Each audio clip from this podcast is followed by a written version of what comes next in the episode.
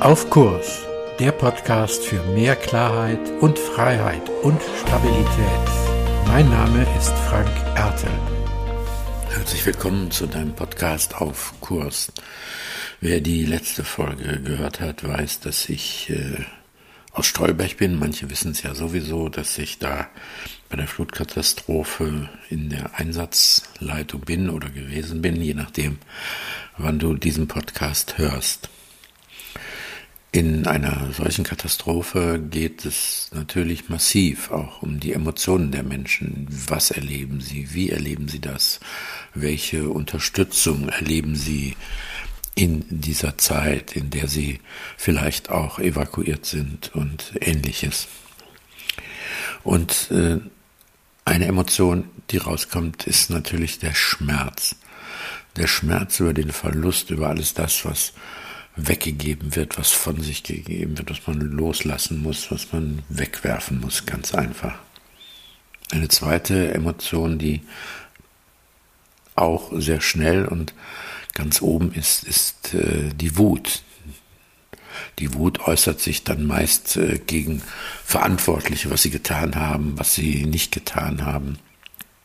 Also auch gegen äh, unsere oder meine Mitarbeiterinnen und Mitarbeiter, die wirklich äh, bis an ihre Grenzen teilweise auf den Straßen unterwegs waren und dann trotzdem äh, auch angemacht werden, die seien nicht da gewesen und, und ähnliches, was gar keine richtige sachliche Grundlage hat.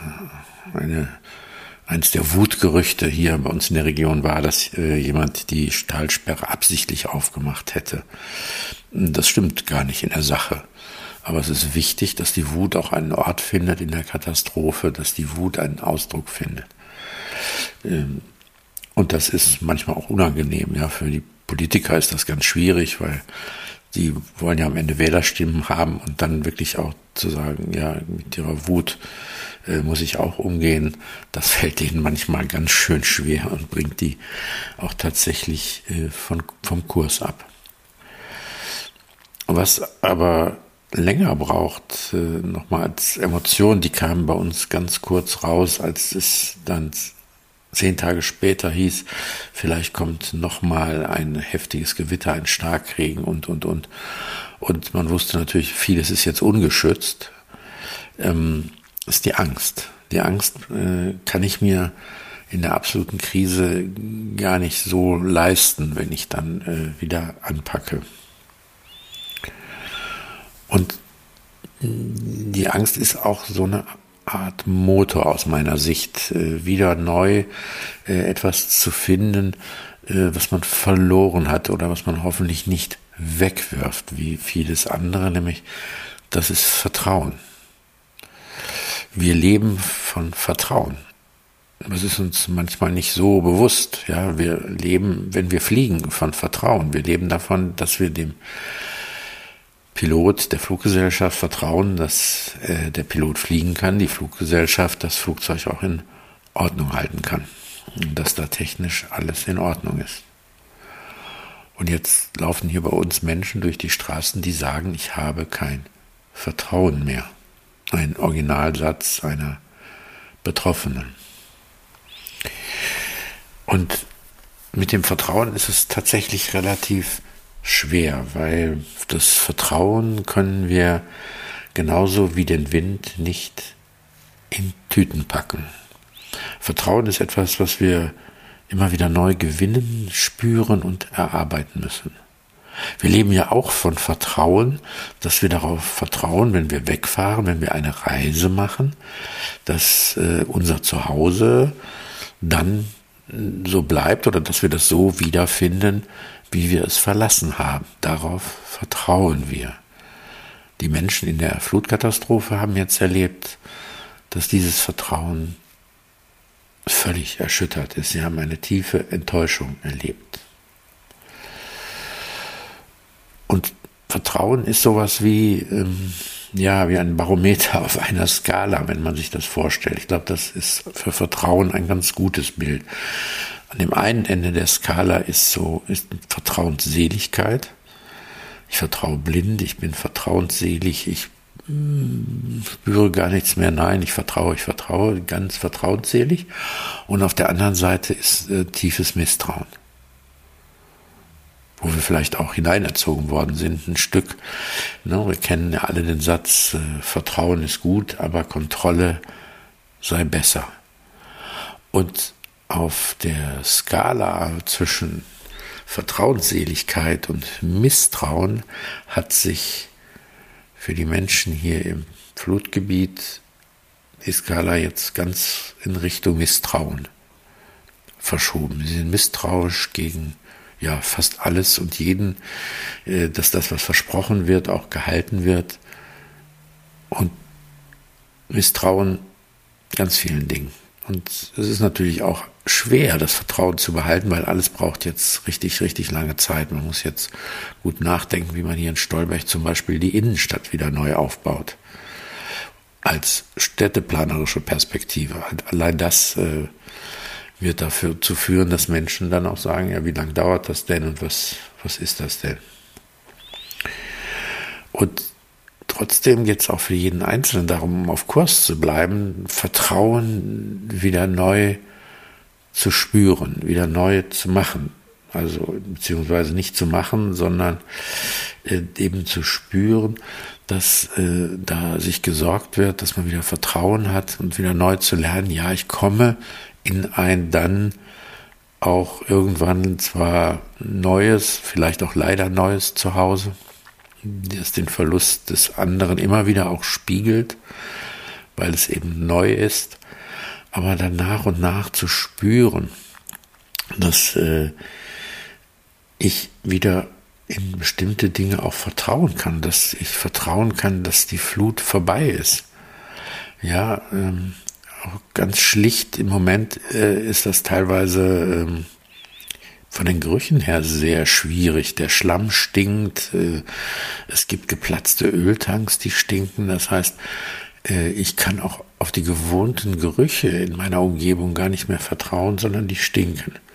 Und trotzdem äh, wird irgendwann die Phase kommen, wo sich das auch wieder ändert. Und das muss man auch wahrnehmen und sagen, ja, das ist jetzt wieder ein vertrauter Geruch.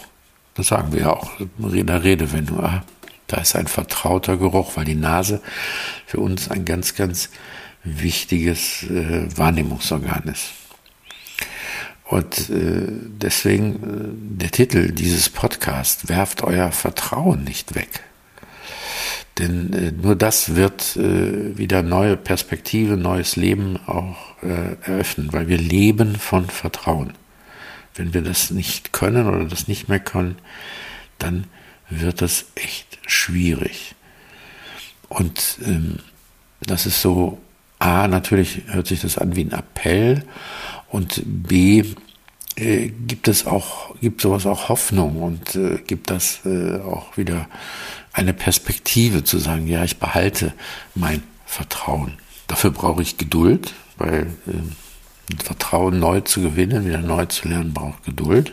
Es braucht bei dem einen oder anderen Begleitung, die versuchen wir hier im Krisengebiet auch zu organisieren. Und es braucht äh, auch die Perspektive auf eine Hoffnung hin. Ein, äh, eine Frau, war es glaube ich, sagte zu einem einer weiteren Mitarbeiter, Sie müssen unbedingt wiederkommen, wenn wir das hier wieder schön gemacht haben. Das fand ich einen schönen, tatsächlich und einen schönen und berührenden Satz, dass äh, jemand, der, sag ich mal auf Deutsch gesagt, da wirklich im Moment in der Scheiße sitzt, ähm, nicht mal das Klo funktioniert, ähm, sagt, kommen Sie wieder, wenn wir das hier schön gemacht haben. Da sind wir wieder A, bei der Wahrnehmung, es wahrzunehmen, dass es denn auch wieder schön ist, es muss wahrgenommen werden, der Kurs geht in eine bestimmte Richtung. Und es ist ein so schöner Hoffnungssatz, dass äh, jemand, der da wirklich äh, im Elend sitzt, äh, sagt, kommen Sie wieder, wenn wir das schön gemacht haben. Das heißt ja, das ist, äh, bin da grammatikalisch nicht so finden, glaube verendet, vollendete Futur oder sowas als Zeitform. Das heißt, äh, ich drücke damit aus, es wird wieder schön werden. Ich habe die Hoffnung, dass es schön wird. Ich arbeite, daran arbeiten. Äh, das ist natürlich auch klar, dass das einfach Arbeit erfordert. Und es wird aber auch wieder werden. Und es wird schön werden. Und das ist für mich so ein Satz, der unfassbar widerspiegelt, äh, was es bedeuten kann und wo es hinführen kann, wenn jemand sein Vertrauen nicht wegwirft, sondern das behält. Das heißt, bei dem Trauerprozess, den ja auch das ganze Wegwerfen und Loslassen und Lösen von den Dingen, die durch die Flut zerstört sind, aus, auslöst, die positive Perspektive wieder zu behalten, es wird schön werden. Und es ist gar nicht wichtig im Moment, wie es schön wird, was genau schön wird, warum es schön wird, sondern es ist einfach wichtig, das Vertrauen nicht wegzuwerfen.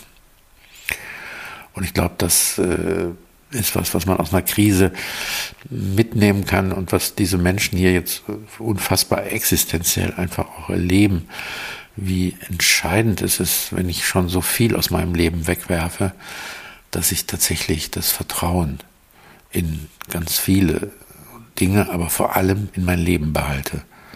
Weil das ist die Perspektive, die mich am Leben hält und die mich gesund hält und die mich in so einer Krise am Ende auch auf Kurs bleiben lässt. Ja, in diesem Sinne wünsche ich dir auch, dass du auf Kurs bleiben kannst und wenn dir etwas passiert, dass du am Ende dein Vertrauen nicht wegwirfst. Mehr zu diesem Thema auf meiner Webseite frankerte.de. Dir gefällt der Podcast?